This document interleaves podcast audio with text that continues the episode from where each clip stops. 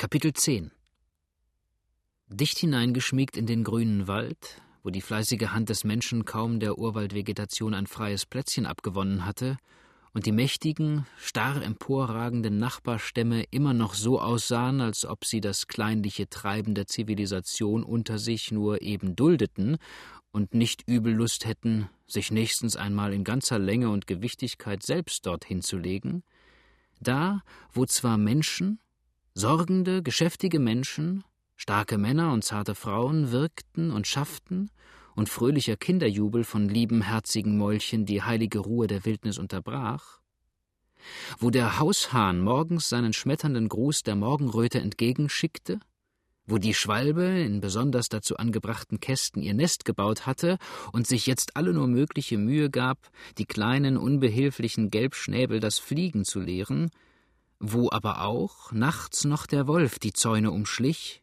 und Panther oder Wildkatze das zahme Hausvieh oft in Angst und Schrecken setzte, wo der Hirsch nicht selten zwischen den weidenden Herden getroffen wurde und der Bär nur zu oft in stiller Abendstunde die Maisfelder besuchte, da stand ein für solche Umgebung gar stattliches und wirklich wohnlich eingerichtetes Doppelhaus. Es war von einem hohen, regelmäßigen Zaun umgeben und, wie es schien, mit allen den Bequemlichkeiten versehen, die man außerdem nur möglicher und vernünftigerweise in solcher Wildnis beanspruchen konnte. Vor diesem Hause saß auf einem erst frisch gefällten und hier zum Sitze hergerollten Stamme ein silberhaariger, aber noch rüstiger, lebensfrischer Greis, dessen gesundheitsstrotzende Wangen und muntere, klare Augen wohl schon mehr als sechzigmal den Frühling hatten kommen und gehen sehen und doch noch keck und freudig in das schöne Leben hinausschauten. Sein Kopf war unbedeckt, und das schneeige Haar hing ihm in langen, glänzenden Locken bis auf den sonnengebräunten Nacken hinunter. Er trug einen pfeffer- und salzfarbenen wollenen Frack, ebensolche Beinkleider, eine baumwollene Weste und ein schneeweißes Hemd, hatte aber bloße Füße, und nur dann und wann schienen ihn dort die ziemlich zahlreichen Moskitos zu belästigen. Mit dem rotseidenen Taschentuch, das er in der Hand hielt, um sich Wind und Kühlung zuzufächeln, schlug er wenigstens dann und wann einmal nach ihnen, ohne jedoch nur einen Blick hinabzuwerfen. Nur wenige Schritte von ihm entfernt stand ein anderer, aber bedeutend jüngerer Mann und war eben eifrig beschäftigt, einen frisch erlegten Spießer abzustreifen. Das Tier war mit den Hinterläufen an einem Baum aufgehängt, und ein großer schwarzer Neufundländer mit weißer Brust und weißen Füßen und der braunen Zeichnung amerikanischer Bracken an den Lefzen und über den Augen hob klug und aufmerksam die treuen Augen zu ihm auf, als ob er nur Interesse an der Arbeit hätte und nicht seinem Herrn durch störendes Betteln zur Last fallen wollte. Der junge Mann, dessen abgeworfenes ledernes Jagdhemd neben ihm am Boden lag, war ganz nach Art der westlichen Jäger gekleidet. Die blonden, krausen Haare aber und das blaue Auge hätten ihn fast als einen Ausländer erscheinen lassen, wäre nicht in einem kleinen Lied, das er bei der Arbeit vor sich hin summte, sein reines, nur mit dem leisen westlichen Dialekt gefärbtes Englisch Bürge seiner amerikanischen Abkunft und Erziehung gewesen. Es war William Cook, der Schwiegersohn des alten Lively, der erst vor wenigen Tagen vom Fourcheler Favre hierher zu den Eltern seiner Frau gezogen war und nun im Sinne hatte, eine eigene, dicht an die seiner Schwiegereltern stoßende Farm urbar zu machen – für den Augenblick aber und bis sein noch zu errichtendes Haus stand, hielt er sich mit seiner kleinen Familie bei Liveleys auf und bewohnte dort den linken Flügel jenes schon erwähnten Doppelgebäudes. In der Tür erschien jetzt gerade eine allerliebste junge Frau.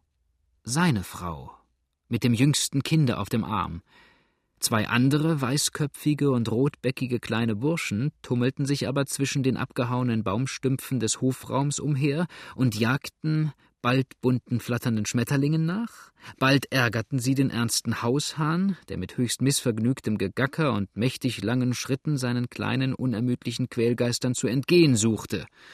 Erst als er das unmöglich fand, flog er endlich, des Spielens überdrüssig, auf den Zaun, schlug hier mit den Flügeln und fing nun zum großen Ergötzen der darunterstehenden kleinen Schelme aus Leibeskräften zu krähen an. Das Kleine aber, das die Mutter noch auf dem Arm trug, hatte nun die munter herumtummelnden Geschwister entdeckt, streckte ungeduldig strampelnd die fetten Ärmchen nach ihnen aus und wollte unter jeder Bedingung an dem Spiele teilnehmen. So lass doch den Schreihals herunter, Betsy, rief ihr da lachend der Gatte zu. Lass ihn nur nieder, siehst du denn nicht, dass er helfen will? Er wird sich Schaden tun, sagte besorgt die Mutter. Es ist hier so rau und steinig. Torheiten. Der Junge muss Grund und Boden kennenlernen. Er mag seinen Weg suchen. Die Mutter ließ, während sie sich von der hohen Schwelle des Hauses niederbeugte, lächelnd den kleinen Schreier auf die ebene Erde nieder, die dieser mit lautem Jubelgekreisch begrüßte. Ohne weiteren Zeitverlust arbeitete er sich auch gleich auf allen Vieren zum Vater hin, der ihm freundlich zuwinkte. Der große schwarze Neufundländer aber, der bis jetzt neben seinem Herrn gesessen hatte, sprang nun mit weiten Sätzen dem kleinen Burschen entgegen, hob die schöne, buschige Fahne und das mit kleinen krausen Löckchen versehene Behänge hoch empor, bellte ihn ein paar Mal mit tiefer, volltönender Stimme an und versuchte dann vorsichtig, das Kind am Gurt des kleinen Röckchens zu fassen, um ihm die Bahn zu erleichtern oder es seinem Herrn ganz zu apportieren. Lass ihn gehen, Bos, rief der junge Mann lachend, lass ihn gehen. Warte, Bursche, glaubst du, der könne nicht allein kommen? Nun sieh einer den ungeschlachten Schlingel an. Dreht er mir den Jungen ganz herum. Der Zuruf galt dem Hunde. Da es ihm nämlich verboten worden war, das Kind in die Schnauze zu nehmen, übersprang er den Kleinen mehrmals mit hohen Sätzen und versuchte dann, ihn mit der breiten, kräftigen Tatze zu sich herüberzuziehen. Allerdings rollte er die kleine, unbeholfene Gestalt des Kindes dabei rund herum. Das aber nahm der Junge keineswegs übel. Er schien sich im Gegenteil sehr über den ungeschickten Spielkameraden zu freuen. Er jauchzte ein paar Mal laut auf und setzte dann seine Bahn zum Vater fort, der ihm nun auf halbem Wege entgegenkam und ihn lächelnd zu sich emporhob. William, sagte der Alte, während er sich vergnügt und schmunzelnd die Hände rieb, William, das ist ein kapitales Stück Wildbret. Das reine Fett, wie man sich's nur wünschen kann. Und die Rippen werden erst gut schmecken. Es war doch gut, dass du heute Mittag noch einmal zum Rohrbruch gegangen bist. Ich dachte mir's schon, dass du dort was findest. Ach, mit dem Denken, Vater, lachte der Junge, während er das rotwangige Kind herzte und küsste und auf den Armen schaukelte. Mit dem Denken ist's eine gewaltig unsichere Sache. So sagt man nachher immer, und wenn man es genau nimmt, so hat man sich beim Pirschen hinter jedem Dickicht, an jedem sonnigen Hügel ein Stück Wild gedacht. Dafür lobe ich mir aber auch das Pirschen. Es gibt kein herrlicheres Vergnügen auf der weiten Gotteswelt. Eine gute Bärenhetze vielleicht ausgenommen, und ich glaube, ich könnte gleich aus freien Stücken ein Indianer werden, wenn ich wenn ich jemanden dabei hätte, der mir Mais und süße Kartoffeln baute, nicht wahr? unterbrach ihn lachend der Alte. Oh ja, so zum Vergnügen den ganzen Tag im Walde herumzuspazieren und weiter keine Arbeit zu haben, als gute Stücke Fleisch nach Hause zu tragen? Hm, das glaube ich schon. Das ließ ich mir auch gefallen. Das geht aber nicht. Mein Junge zum Beispiel würde jetzt schön gucken, wenn sein alter Vater in seiner Jugend weiter nichts getan hätte, als Büchsenläufe schmutzig zu machen. Nein, Dafür sind wir. Der Henker soll doch die Moskitos holen, sie beißen heute wie besessen. Und er rieb sich abwechselnd mit den rauen Sohlen die kaum zarteren, wenigstens ebenso braun gebrannten Spannen seiner bloßen Füße. Dafür sind wir hierher gesetzt, dass wir im Schweiß unseres Angesichts, wie der alte Schleicher sagt, unser Brot verdienen sollen. Das heißt, wir müssen uns schinden und plagen, um das Jahr über genug Mais und süße Kartoffeln zu haben. Alle Wetter, lachte Cook, während er erstaunt von seiner Arbeit aufsah. Ihr haltet ja heute ordentliche Reden. Die sind doch sonst nicht eure Passion. Nein, Junge, sagte der Alte. Euch jungem Volk muss man aber dann und wann ins Gewissen reden. Das ist Pflicht und Schuldigkeit. Und da tut es mir gut, wenn ich einmal so mit meiner Meinung herausplatzen kann, ohne dass die Alte gleich ihren Senf dazu gibt, denn die nimmt eure Partei. Hallo, sagte Cook, da wollt ihr mir wohl eine Predigt gegen die Jagd halten? Das ist göttlich. Hol mich dieser und jener, das ist köstlich. Ja, und nicht allein gegen die Jagd, fuhr der Alte fort, während er langsam und vorsichtig das rechte Bein emporhob und mit der Hand scharf auf einen Moskito visierte, der seine große Zehe belästigte. Nicht allein gegen die Jagd, auch gegen das gotteslästerliche Fluchen. Die Hand schlug zu, Der Moskito hatte aber Unrat gemerkt und sich bei Zeiten der Gefahr entzogen. Verdammte Bestie! unterbrach der Alte mit halblauter Stimme seinen Vortrag. Auch gegen das gotteslästerliche Fluchen, fuhr er dann gleich darauf wieder fort. Ha! rief Cook und wandte sich gegen den Alten. Ich soll wohl nicht wieder verdammte Bestie sagen? Unsinn, brummte Lively und kratzte sich die Stelle, wo das kleine Insekt eben gesogen hatte. Unsinn. Aber Heda, Bos wird munter. Unsere Gäste kommen wahrscheinlich. Bos fuhr in diesem Augenblick wirklich rasch empor, wendete wenige Sekunden lang gegen den Wald hin und schlug dann in lauten, vollen Tönen an. Blitzschnell wurde das von den übrigen, meistens im Schatten gelagerten Rüden begleitet, die gleich darauf herbeistürmten, um nun auch zu sehen, was die Aufmerksamkeit ihres Führers erregt habe. James' fröhlicher Jagdruf antwortete dem drohenden Gebell der Meute. Jauchzend sprangen sie ihrem jungen Herrn entgegen und begrüßten bald darauf mit fröhlichem Gebell und Heulen die kleine Reiterschar, die nun am Holzrand sichtbar wurde und rasch zu dem roh gearbeiteten Gattertor herantrabte, das Einlass in die Farm gewährte. Cook sprang schnell zum Tor, um die Vorlegebalken zurückzuziehen. James aber, hier ganz in seinem Element, rief ihm nur ein fröhliches Look out entgegen und in demselben Augenblick hob sich auch, von Schenkeldruck und Zügel getrieben, das wackere Tierchen, das ihn trug, auf die Hinterbeine und flog mit keckem Satz über die doch wenigstens vier Fuß hohe Barriere. Sander, ebenfalls ein tüchtiger und sattelfester Reiter, wollte natürlich nicht hinter dem rohen Backwoodsman, der ihnen eine kurze Strecke entgegengeritten war, zurückstehen und folgte seinem Beispiel. Als beide aber jetzt aus dem Sattel sprangen und zurückeilten, um die Stangen niederzulegen, vereitelte Adele, deren munteres Tier unter ihr tanzte und in die Zügel schäumte, diese Absicht, denn sie schien keineswegs gesonnen, den Männern nachzustehen.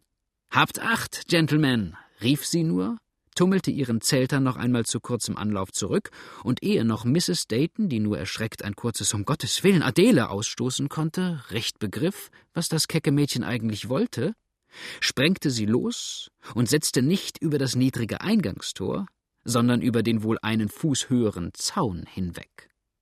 In der nächsten Sekunde hielt sie auch schon neben der Tür des Hauses, stieg, ehe die Männer ihr beistehen konnten, rasch aus dem Sattel, sprang die Stufen des Hauses hinauf und wurde hier von der alten Mrs. Lively und Cooks junger Frau auf das Herzlichste, aber auch mit Vorwürfen über ihre wirklich tollkühne Reiterei begrüßt. Cook hatte inzwischen die Stangen niedergeworfen, um Mrs. Dayton einzulassen, und die kleine Gesellschaft fand sich bald ganz gemütlich vor der Tür des Hauses im Schatten eines breitästigen Nussbaumes zusammen, wo sie auf Stämmen, Stühlen und umgedrehten Kästen, was gerade in der Nähe zu finden war, Platz suchten. Mrs. Lively ließ es sich indessen trotz ihrer Jahre nicht nehmen, die große Kaffeekanne herbeizubringen, füllte mit Mrs. Cooks Hilfe die blauen Tassen und Blechbecher, denn so viele Tassen zählte der Hausstand nicht, und reichte sie den willkommenen Gästen herum. Ei, Kaffee nach Tisch, Mrs. Lively, rief da Adele erstaunt. Das ist eine ganz neue Sitte. Wer trinkt denn um solche Zeit Kaffee? Das habe ich von den Deutschen, meinen früheren Nachbarn, gelernt, Kindchen, sagte die Alte und klopfte den Nacken des schönen Mädchens. Und das ist eine prächtige Erfindung. Kaffee schmeckt nie besser als nach Tisch. Morgens und abends ausgenommen, und für so liebe, liebe Gäste muss man denn doch auch ein bisschen was herbeischaffen, dass sie nicht ganz trocken sitzen. Wer ist denn der hübsche junge Mann, der da mit euch gekommen ist? flüsterte Cook dem jungen Lively zu, neben dem er stand. Mir kommt das Gesicht so bekannt vor. Weiß der Teufel, wer er ist, sagte James und warf dem Fremden einen keineswegs freundlichen Blick zu. Eingeladen habe ich ihn nicht, und er behandelt Miss Adela, als ob er mit ihr aufgewachsen oder ihr Bruder wäre, und doch weiß ich, dass sie gar keinen Bruder hat. Prächtiges Haar, sagte Cook. Prächtiges Haar? Murmelte James verächtlich. Wie ein Bündel Flachs sieht es aus. Und das käseweiße Gesicht könnte mir den ganzen Appetit verderben, wenn mir den nicht schon überdies seine ganze Gegenwart verdorben hätte. Cook lächelte. Es war nicht schwer, die Beweggründe zu durchschauen, die des jungen Mannes Ärger erregt hatten. Aber auch Adele schien etwas davon gewahrt zu haben, denn sie warf, während sich ihr Nachbar eifrig mit ihr unterhielt, den Blick mehrere Male halb lächelnd, halb ungeduldig zu ihm hinüber und rief ihn endlich an ihre Seite. indes Mrs. Dayton eine lange Unterhaltung mit den beiden Farmerfrauen über Butter, Käse, junge Ferkel und alte Kühe hatte. Nun, Sir, sagte sie und blickte den verlegenen James mit den großen, glänzenden Augen so fest und durchdringend an, dass der arme Bursche, obgleich er gewiss die besten Vorsätze gehabt haben mochte, liebenswürdig zu erscheinen und die verwünschte Blödigkeit beiseite zu werfen, den breitrandigen Strohhut abnahm und erst langsam und dann immer schneller und schneller zwischen den Fingern herumlaufen ließ. Sie versprachen mir doch unterwegs das Abenteuer zu erzählen, das Sie neulich mit dem alten Panther hatten. Wie ich höre, hängt dort drüben an dem Persimonbaum das Fell. Mr. Horse hier behauptet eben, es sei einem einzelnen, bloß mit einem Messer bewaffneten Mann gar nicht möglich, einen Panther zu besiegen. Nun, ich weiß nicht, stotterte James, denn hier vor der jungen Dame von seinen Taten zu sprechen kam ihm fast wie eine hässliche Prahlerei vor. Ich weiß nicht, Mr. Horse. Es ist auch vielleicht schwieriger, mit einem Panther anzubinden, als sich's nachher erzählt, sagte Sander, und ein spöttisches Lächeln spielte um seine Lippen. Ja, ja. Man vergisst bei solcher Erzählung gewöhnlich die Hunde, die ihre Leiber dem Feinde entgegenwerfen, schießt das Tier aus sicherer Ferne mit der Kugel nieder und stößt dem schon Verendeten das Messer noch ein paar Mal in Brust und Weichen, um an dem aufgespannten Fell die Beweise unserer Heldentat zu haben. Ich bin ja auch schon auf solcher Jagd gewesen. James blickte zu dem Sprecher auf. Das ganze Wesen des Mannes, der in nachlässiger Stellung dicht neben einem Mädchen lehnte, während er selbst sich schon beklommen und eingeschüchtert fühlte, wenn er ihr nur gegenüberstand, hatte etwas ungemein Widriges, ja Empörendes für ihn. Kaum begriff er aber den Sinn dieser Worte, die dem einfachen Hinterwäldler anfangs fast unverständlich waren, als ihm das Blut schneller und heftiger in die Wangen schoss und damit auch seine fast unüberwindbare Scheu und Verlegenheit mehr und mehr schwand. Wenn ich einmal behauptet habe, sagte er, und seine Stimme wurde beinahe von seinem auflodernden Zorn erstickt, ich hätte einen Panther im Zweikampf und mit dem Messer erlegt, so meine ich damit nicht, dass mir die Hunde oder Pulver und Blei dabei geholfen hätten. Ich weiß nicht, Fremder, wo ihr solche Ansichten gelernt haben mögt, aber hier in den Wald passen sie nicht. Kein Mann hier, den James Lively zu seinen Freunden zählt, würde eine Lüge sagen. Bester Mr. Lively, lächelte Sander, in dessen Plan es keineswegs lag, Streit zu beginnen, Sie wissen gewiss recht gut, dass das, was man Jägergeschichten nennt, unter die Rubrik von Lügen gesetzt werden darf. Ein Jäger hat das Privilegium, Poet zu sein, und wie der Novellist in seiner Erzählung die trockenen Tatsachen nicht rein und ungeschmückt hinstellen darf, so ist es jenem ebenfalls nicht allein erlaubt, sondern es wird sogar teilweise verlangt, dass er seine Jagdabenteuer in einem bunten Kleide bringt und, wenn er keine zu bringen hat, aus einfachen Jagden interessante Jagdabenteuer macht. Ich verstehe nicht recht, was Sie mit all dem meinen, sagte James und leerte die von seiner Mutter gereichte Tasse auf einen Zug. Auch begreife ich nicht gut, wie man Jagdabenteuer machen kann. So viel ist aber gewiss, ich habe noch keinen Messerstich gegen ein Tier getan, wenn es nicht nötig war. Was übrigens die Haut da drüben betrifft, so war Cook hier Zeuge der Sache und hat gesehen, ob und wie ich sie verdient habe. Bei den Messerstichen, unterbrach hier der alte Lively das ernsthaft werdende Gespräch, fällt mir eine köstliche Anekdote ein, die meinem Vater einmal begegnet ist. Wollen Sie sich denn nicht setzen, Mr. Lively? redete hier Adele den jungen Farmer an und schob zugleich ihren eigenen Stuhl etwas zurück, so dass dicht neben ihr auf einem Baumstamm ein Sitz frei wurde. James machte auch schnell genug von der Erlaubnis Gebrauch, rückte aber, aus wirklich unbegründeter Furcht seiner schönen Nachbarin lästig zu werden, so weit von ihr fort, als ihm das die noch emporstehenden Äste nur immer verstatteten. Dadurch musste er freilich auf dem scharfen und rauen Holz sitzen. Trotzdem hätte er aber doch seinen Platz in diesem Augenblick nicht um den schönsten gepolsterten Stuhl der ganzen Vereinigten Staaten eingetauscht. Also, mein Vater, begann Lively Senior wieder. Komm, Alter, die Geschichte kannst du uns lieber drin erzählen, fiel ihm da plötzlich die Frau ins Wort. Es wird Nacht hier draußen, Kinder. Die Sonne ist untergegangen und die Damen aus der Stadt könnten sich erkälten. Das wäre mir nachher eine schöne Bescherung, wenn Sie hier bloß zu uns herausgekommen sein sollten, die lieben, guten Wesen, um sich einen Schnupfen oder noch Schlimmeres zu holen. Aber liebe gute Mrs. Lively, sagte Mrs. Dayton, es ist hier draußen ja noch so schön, und gerade jene wunderherrlichen Farben der mehr und mehr dort verblassenden Abendwolken geben dem dunklen Fichtenwald, auf dem sie ruhen, etwas so ungemein Reizendes und Romantisches. Das mag alles recht gut sein, sagte die alte würdige Dame, es klingt wenigstens sehr schön, die Sache bleibt sich aber doch gleich.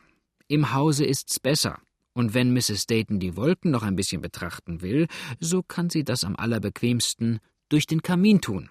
Da ziehen sie gerade darüber hin. Jetzt aber komm, James, hilf die Sachen ins Haus bringen. Wo ist denn Cook? Ach, der bringt die Hirschkeulen und Rippen hinein. Das ist gescheit von ihm. Einen Truthahn hat James auch heute Morgen geschossen. Du, Lively, magst die leere Kanne nehmen? So, Kinder, nun kommt in zehn Minuten können wir uns ganz prächtig drinnen eingerichtet haben und dann wollen wir auch recht munter und vergnügt sein. Es tut einer alten Frau, wie ich es bin, wohl, einmal so viele liebe, freundliche Gesichter um sich zu sehen wie heute Abend. Und ohne weiter eine Einrede anzunehmen oder überhaupt abzuwarten, fing Mrs. Lively selbst an, die umherliegenden Sachen ins Haus zu tragen, so dass die jungen Leute schon mit angreifen mussten. Bald darauf saßen alle um den großen, in die Mitte gerückten Tisch, fröhlich versammelt, und der alte Lively, der sich ganz in seinem Element zu fühlen schien, erzählte eine Menge von Jagdanekdoten und Abenteuern. Seine Frau aber fuhr hin und her, trug alles auf, was Küche und Rauchhaus zu liefern vermochten, und hielt nur dann und wann in ihrem geschäftigen Eifer ein, um von Adele zu Mrs. Dayton zu gehen und ihnen mit einem herzlichen Händedruck zu wiederholen, wie sie sich freue, dass sie endlich einmal ihrer Einladung gefolgt wären und dass sie nun auch nicht daran denken dürften, sie unter sechs oder acht Tagen zu verlassen. Dass Adele am nächsten Tage schon eine Freundin am Mississippi besuchen wolle, verwarf sie total und erklärte, Mr. Horse sei ihr ein sehr lieber und willkommener Gast, wenn er ihr aber ihre liebe Adele entführen wolle, dann bekäme er es mit ihr zu tun, und das wahrhaftig nicht in Liebe und Güte. James Herz klopfte wild und stürmisch. Deshalb also war jener glattzüngige Fremde mit hierher gekommen. Miss Adele wollte er schon am nächsten Morgen wieder mit fortnehmen. Pest. In welchem Verhältnis stand er überhaupt zu Adele? Wäre er am Ende gar. Es überlief ihn siedend heiß. Miss Adele, sagte er mit erregter Stimme, Sie. Sie wollen uns also verlassen? Ja, Mr. Lively, erwiderte das junge Mädchen, und ein eigenes schelmisches Lächeln zuckte um ihre Mundwinkel. Mr. Horse hier will mich auf seine neu gekaufte Plantage führen zu seiner Schwester. Hätte ein zündender Strahl in diesem Augenblick vor James Lively den Boden aufgerissen. Ihm hätte das Blut in den Adern nicht schneller gestockt. Sie wollte Mr. Horse neu gekaufte Plantage besehen, seine Schwester besuchen. Armer James, da war für dich wenig Aussicht. Er fühlte, wie sein Blut aus den Wangen wich und jeder Tropfen in das erstarrende Herz zurückkehrte. Gleich darauf aber presste es ihm mit nicht zu dämmender Gewalt wieder aufwärts in die Stirn und Schläfe, und er sprang von seinem Sitz empor, um seine Bewegung zu verbergen. Hey, James, wo willst du denn hin? fragte der Vater. Das übrige Hirschfleisch hinters Haus schaffen, rief der Davoneilende zurück. Es hängt hier vorn zu niedrig, am Ende könnten sich doch die Hunde darüber hermachen. Da hast du recht, sagte der Alte. Daran hätte ich beinahe nicht gedacht. Da ist uns hier einmal vor vierzehn Tagen beinahe komisch ergangen. Die Geschichte muss ich Ihnen erzählen, Mr. Horse. Und der vermeintliche Mr. Horse, der mit einem höchst selbstzufriedenen Lächeln bemerkt hatte, wie und weshalb James aufgestanden und hinausgegangen war, lieh sein Ohr geduldig der Anekdote von einem erlegten Hirsch und den damit verknüpften Umständen.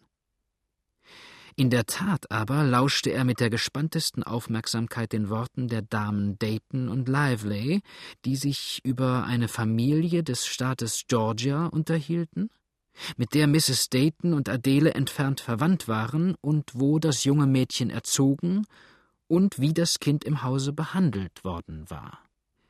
Sie können sich fest darauf verlassen, Mrs. Dayton, beteuerte die alte Dame.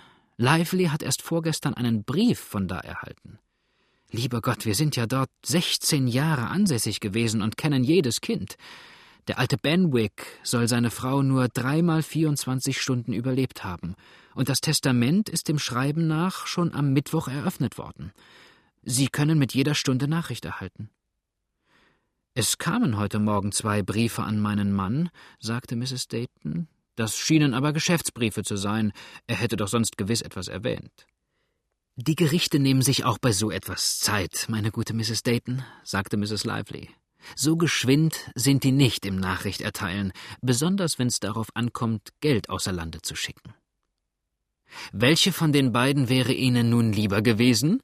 wandte sich jetzt der alte Lively plötzlich, und zwar so direkt an seinen bis dahin nichts weniger als aufmerksamen Zuhörer, dass dieser, fast wie auf einem Abwege ertappt, zusammenfuhr und nur noch Geistesgegenwart behielt, die Frage ins Blaue hinein zu beantworten. Die erste. Unbedingt die erste. Nun sehen Sie, das freut mich, sagte der alte Mann. Das war auch meine Meinung. James, sagte ich, du musst unbedingt die erste nehmen. Und soll mich der Henker holen, wenn er es am Ende nicht doch noch gewann. Wunderbar, sagte Sander zerstreut und hatte keine Idee, welche letzte und erste da gemeint und was eigentlich zu gewinnen gewesen war. Adele aber, die sich so plötzlich, allerdings etwas durch eigene Schuld, von ihren beiden Nachbarn vernachlässigt sah, setzte sich hinüber zu Mrs. Cook, die eben die müden Kinder zu Bett gebracht hatte. Als sie nun bald nach dem und jenem fragte und über dies und das mit ihrer kindlichen Gutmütigkeit plauderte, gewann sie das Herz der jungen Frau so sehr, dass diese endlich mit einem freundlichen Händedruck ausrief Ach, Miss Adele, wie wünschte ich doch, dass Sie hier draußen bei uns blieben und eine wackere, tüchtige Farmersfrau würden. Sie sollten einmal sehen, wie es Ihnen bei uns gefiele. Es ist gar zu hübsch hier, besonders im Frühjahr und Sommer, wenn Sie in den Städten fast vor Hitze und Staub umkommen. Mir gefällt es auch recht gut auf dem Lande, sagte Adele. Ich bin, und eine leichte Röte färbte ihre Wangen, ich bin am liebsten unter grünen Bäumen. Aber wir armen Mädchen, Mrs. Cook, müssen ja doch am Ende stets dahin gehen, wo uns das Schicksal hinwirft. Und ein Glück noch, wenn wir dabei der Stimme des Herzens folgen dürfen. Ja, Miss Adele, das ist ein Glück, sagte die wackere Frau. Sie glauben gar nicht, wie leicht und gern man alles Überflüssige entbehren lernt, wenn man nur bei dem sein kann, den man so recht lieb gewonnen hat. Es wird einem auch alles noch einmal so leicht, und Arbeiten, von denen man sonst gar nicht geglaubt hat, dass man sie verrichten könnte, tun sich fast von selber. Und nun erst die Kinder. Ja, in den lieben Dingern wird man selbst noch einmal wieder jung. Haben Sie Ihre alte Farm ungern verlassen? fragte Adele. Wir. Nun, ja und nein, sagte Mrs. Cook. Es war herrliches Land am Fourchler Fave. Und nach all dem Vorgefallenen ließ es sich erwarten, dass wir nun vor dem schlechten Gesindel dort Ruhe haben würden. Aber dann lebten doch hier die Eltern und der Bruder. Und Vater, Mutter und James sind so liebe, treffliche Leute, da glaubten wir denn beide, es sei besser, in deren Nähe zu wohnen und sie zu Nachbarn zu haben. Vielleicht sucht sich dann James mit der Zeit auch ein Mädchen aus, das ihn gern hat, und dann könnten wir eine ganz prächtige kleine Kolonie bilden. Oh, Miss Adele, wenn Sie nur dann in die Nähe kämen. Kommt, Kinder, es ist Zeit zum Schlafen gehen, sagte da plötzlich der alte Lively, der seine Geschichte glücklich zu Ende gebracht hatte und nun müde geworden war. Der alte Mann hielt überhaupt ziemlich regelmäßige Zeiten ein, und da des engen Raumes wegen der männliche und weibliche Teil der Gäste für diese Nacht in verschiedenen Häusern untergebracht werden mussten, die Damen sollten nämlich in Liveleys, die Männer in Cooks Wohnhaus schlafen, so konnte er selbst nicht eher zur Ruhe kommen, bis die anderen nicht ebenfalls ihre Schlafstätten angewiesen bekommen hatten. Mrs. Dayton, die seine Gewohnheit kannte, schob deshalb auch ihren Stuhl zurück und gab damit das Zeichen zum allgemeinen Aufbruch. Adele sprang ebenfalls auf. Als aber ihr Blick den kleinen Raum schnell durchfliegen wollte, begegnete er plötzlich, und zwar dicht neben sich, dem Auge James, das sich freilich, als ob es auf einer Freveltat ertappt wäre, schnell und schüchtern abwandte. Adele aber, mit dem ähnlichen Gefühl eines begangenen Fehlers, fürchtete fast und wusste selbst doch eigentlich nicht warum, ihn beleidigt zu haben und sagte leise: Mr. Lively, ich, Sie sind wohl böse auf mich, dass ich die freundliche Einladung Ihrer Eltern so wenig zu schätzen scheine und schon morgen wieder fort will? Es ist aber eine liebe Jugendfreundin von mir, die ich seit ihrer Verheiratung nicht gesehen habe, und wenn ich Mrs. Lively nicht zur Last falle, dann komme ich recht bald wieder heraus und bleibe dann auch wohl längere Zeit hier. Es gefällt mir recht gut hier draußen, viel besser als in Helena drinnen. Sie sind zu gütig, Miss Adele, erwiderte James in größter Verlegenheit. Wie sollte ich denn böse auf Sie sein dürfen? Ach, Sie wissen gar nicht. Gute Nacht, Ladies, sagte Sander und trat ohne weitere Umstände zwischen die beiden. Gute Nacht, Miss. Schlafen Sie hübsch aus, denn wir haben einen scharfen Ritt vor uns. Er ergriff die Hand des jungen Mädchens, drückte sie leise an seine Lippen und verließ schnell das Haus. James, der jetzt zu seinem Schrecken sah, dass er der letzte der Männer war und die Damen augenscheinlich darauf warteten, allein gelassen zu werden, folgte ihm ebenso rasch. Mehr aus alter Gewohnheit als zu irgendeinem anderen Zweck nahm er noch seine Büchse und Kugeltasche über der Tür weg und mit zu dem eigenen Lager hinüber. Er schlief nicht gern, wie er selbst gestand, ohne die Waffe in der Nähe zu wissen. In Cooks Hause lag jedoch schon Williams Büchse über der Tür. Und der junge Mann hängte deshalb seine Kugeltasche auf die Stuhllehne und stellte das treue Rohr in die Ecke neben sein Bett.